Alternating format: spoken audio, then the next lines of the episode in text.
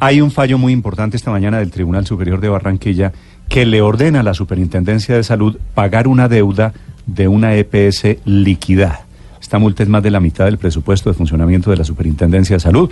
Obviamente un fallo que podría repetirse, imagínense ustedes, el Estado colombiano pagando todo lo que queden debiendo las EPS. Señor Superintendente de Salud, Fabio Aristizábal, buenos días, Superintendente. Muy buenos días, Néstor. Un placer saludarlo a usted, a la mesa de trabajo y a toda la audiencia. ¿Cuánto tiene que desembolsar la superintendencia por este fallo, señor?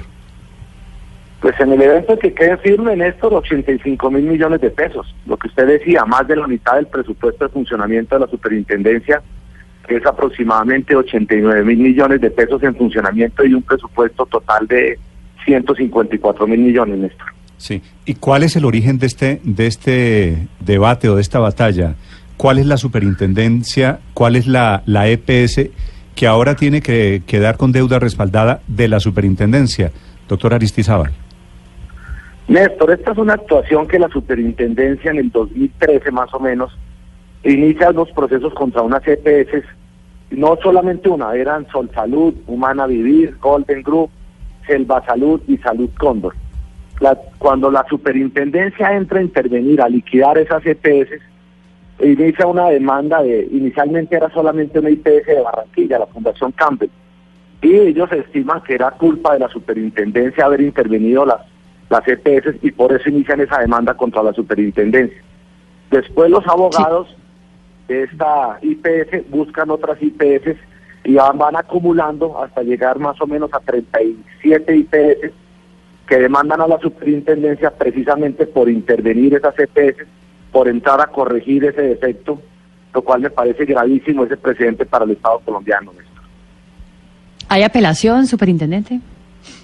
Nosotros hicimos todas las apelaciones, claro, hicimos, interpusimos las demandas, inclusive hicimos algunas acciones penales que no tuvieron efecto, tuvimos tutela, le pedimos intervención a la Procuraduría que nos acompañó, la Fiscalía, pero, pero sí me parece a uno exótico que un juzgado de Barranquilla eh, condene precisamente al que está tratando de, de, enderezar el sistema, de corregir el sistema, y el precedente que se crea es terrible, porque entonces va a ser más peligroso actuar que no actuar. Y mm. más con lo que estamos haciendo en esta superintendencia con, lo, con el, llamado que hizo el presidente Duque de ir corrigiendo, ir depurando, de sacar las malas del mercado. Entonces, ¿ahora qué va a pasar con las actuaciones que eh, se nos vienen en adelante? Claro, y es que esa es la pregunta, doctor Aristizábal. ¿Qué pasa si este fallo se repite en otros casos y terminan cobrándoles a ustedes todo? ¿Pueden quebrar a, a la superintendencia?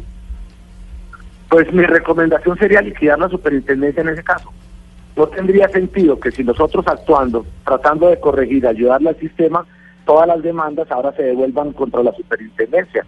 Este precedente, miren lo que genera. Primero a las EPS les está diciendo tranquilos, tranquilos que si ustedes quedan debiendo una plata o le deben al sistema, ahí va el gobierno a pagar. Y a las IPS les manda el mismo mensaje, tranquilos que si ustedes facturaron, dieron plazos o no depuraron bien o hubo glosas, tranquilos que ahí la superintendencia va a entrar a responder. O sea, el precedente es gravísimo, el boquete jurídico que le abre al país es enorme. No tendría sentido tener una superintendencia para hacer esta regulación y para poder proteger el Estado colombiano. Y justamente para prevenir este tipo de cosas es que se creó la Agencia de Defensa Jurídica del Estado que otra vez parece estar brillando por su ausencia. ¿Ha hablado usted con ellos? No, ellos actuaron con nosotros conjuntamente. Estuvimos actuando conjuntamente con la, con la agencia. Ahora vamos a hacer pues la última acción que nos queda, el último recurso, pero estuvimos actuando. Desafortunadamente siempre es en esa región del país donde los jueces fallan en contra de la superintendencia, unos fallos exóticos, a mí me parece de, de, de, de toda manera eh, increíble que estén fallando contra la superintendencia precisamente porque actuó tratando de proteger el sistema y tratando de proteger a los usuarios. Doctor Aristizabal, eh, ¿cuál, ¿usted tiene a la lista los nombres de las EPS deudoras cuyas deudas ahora tiene usted que salir a respaldar? Claro, las, las, las EPS eran, inicialmente arrancamos con Sol Salud, esto. Después fue Humana Vivir, Golden Group, Selva Salud y Salud Cóndor. Esas EPS se entraron a liquidar precisamente porque estaba creciendo su deterioro, precisamente porque no le estaban cumpliendo a los colombianos y precisamente porque no estaban respondiendo a la red pública. Ahora, Néstor, nosotros no intervenimos en los contratos entre los privados. yo no le doy plazo, a mí no me llegan las facturas, a mí no me tienen que facturar, yo no avalo facturas, yo simplemente trato de corregir lo que está mal en el, en el sistema. De hecho, miren esto, uno de los magistrados del tribunal hizo salvamento de voto, se apartó de la decisión de los otros dos magistrados porque esa no era su jurisdicción y no había lugar a un proceso ejecutivo contra la superintendencia, que eso era un tema de justicia ordinaria y que no había títulos. Pero sin embargo, los otros dos siguieron adelante y esto se vuelve una, una demanda de más suntuosa, porque para el Estado es absurdo que estén condenando a la superintendencia precisamente por cumplir con su labor. Eh, doctor Aristizábal, eh, precisamente usted se ha quejado un poco de que no tendrían estos magistrados la facultad para interponer, ponerles a ustedes este tipo de sanción. ¿Ha pensado en interponer una especie de tutela o otro tipo de recurso ante una corte para que dirima como esta situación? Sí, sí, estamos ya, ya estamos trabajando, nos reunimos con el doctor Camilo, el director de la Agencia de Nacional de Defensa. Sí, vamos, Camilo perdón, vamos a, a interponer una tutela y vamos a hacer los esfuerzos que podamos, pero también el llamado para el Consejo Superior de la Judicatura. Yo lo dije en estos días en una citación en la Corte Constitucional, llamándole a los magistrados, advirtiéndoles el riesgo que ahora tenía la superintendencia. Ahora se volvió más peligroso actuar que no actuar.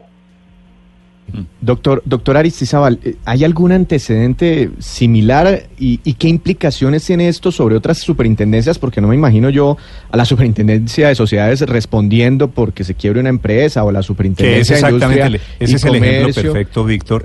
Eso es como, pagando por la publicidad engañosa de las empresas, etcétera, la, superfinanciera. Pues no teníamos, eh, teníamos unos antecedentes de algunos jueces de la misma región que inclusive ordenaban eh, detenciones de superintendentes y contra EPS, pero este no tenía antecedentes, nos habíamos defendido, pero esto, el precedente que crea sería terrible. Ahora, con lo que yo les he venido contando a ustedes, inclusive al aire, nosotros ya estamos tomando unas decisiones que son un poco dramáticas para el país. Esto ya me pone a mí a pensar como superintendente de si vamos a sacar esas EPS malas o no, y si se le van a venir esas demandas suntuosas al Estado, porque estas es 85 mil millones, pero hay EPS hoy que le deben al país 500 mil millones, un billón. Entonces, cuando nosotros entremos a corregir si se nos va a devolver a la superintendencia, yo creería que no tendría sentido tener una superintendencia, tendríamos que liquidar esa entidad. Sí. Hay denuncias penales, tengo entendido, señor superintendente Aristizábal, sobre este tema contra magistrados de ese tribunal de Barranquilla. ¿Qué, ¿Qué pudo haber pasado allí? ¿Hay sospecha de corrupción o qué? Pues Néstor, mire, aquí es cuando yo digo que a uno se le mete el diablo en la cabeza cuando ve estas actuaciones. A pesar de todas las acciones que, pusimos, a pesar de nuestras acciones penales, de las denuncias a los jueces, esto siguió, siguió el curso y aquí es donde uno se angustia porque no entiende uno cómo, a pesar de las denuncias penales que hicimos, a pesar de toda la capacidad que tuvimos de respuesta. Pero la, la denuncia penal es contra quién exactamente? Contra los jueces que, que se pusieron la, el juez que, el magistrado que impuso, uno de los magistrados que puso la, que aceptó la, la demanda contra la superintendencia. Por eso, ¿y qué es lo que sospechan allí en particular? ¿Corrupción? Pues Néstor, no sabemos, pero sí nos parece muy exótico. Uno no podría asegurar que hay corrupción, Néstor, pero sí le parece muy exótico que un juez eh, ordinario esté fallando en contra de la superintendencia sin, sin un título. Es que nosotros no tenemos ningún título ellos no tienen ningún título de la superintendencia, entonces no le parece extraño que el juez esté fallando en contra de la superintendencia, esto. Bueno, eso es lo que tendrá que decidir la justicia en este caso, por supuesto exótico, por supuesto totalmente atípico, que no solo podría acabar con la Superintendencia de Salud, sino pondría al Estado colombiano a responder por deudas de particulares. Señor Superintendente Aristizábal, gracias y suerte. Néstor, a ustedes muchas gracias y muchas gracias por estar atentos y por ayudarle tanto al país. Un abrazo a todos.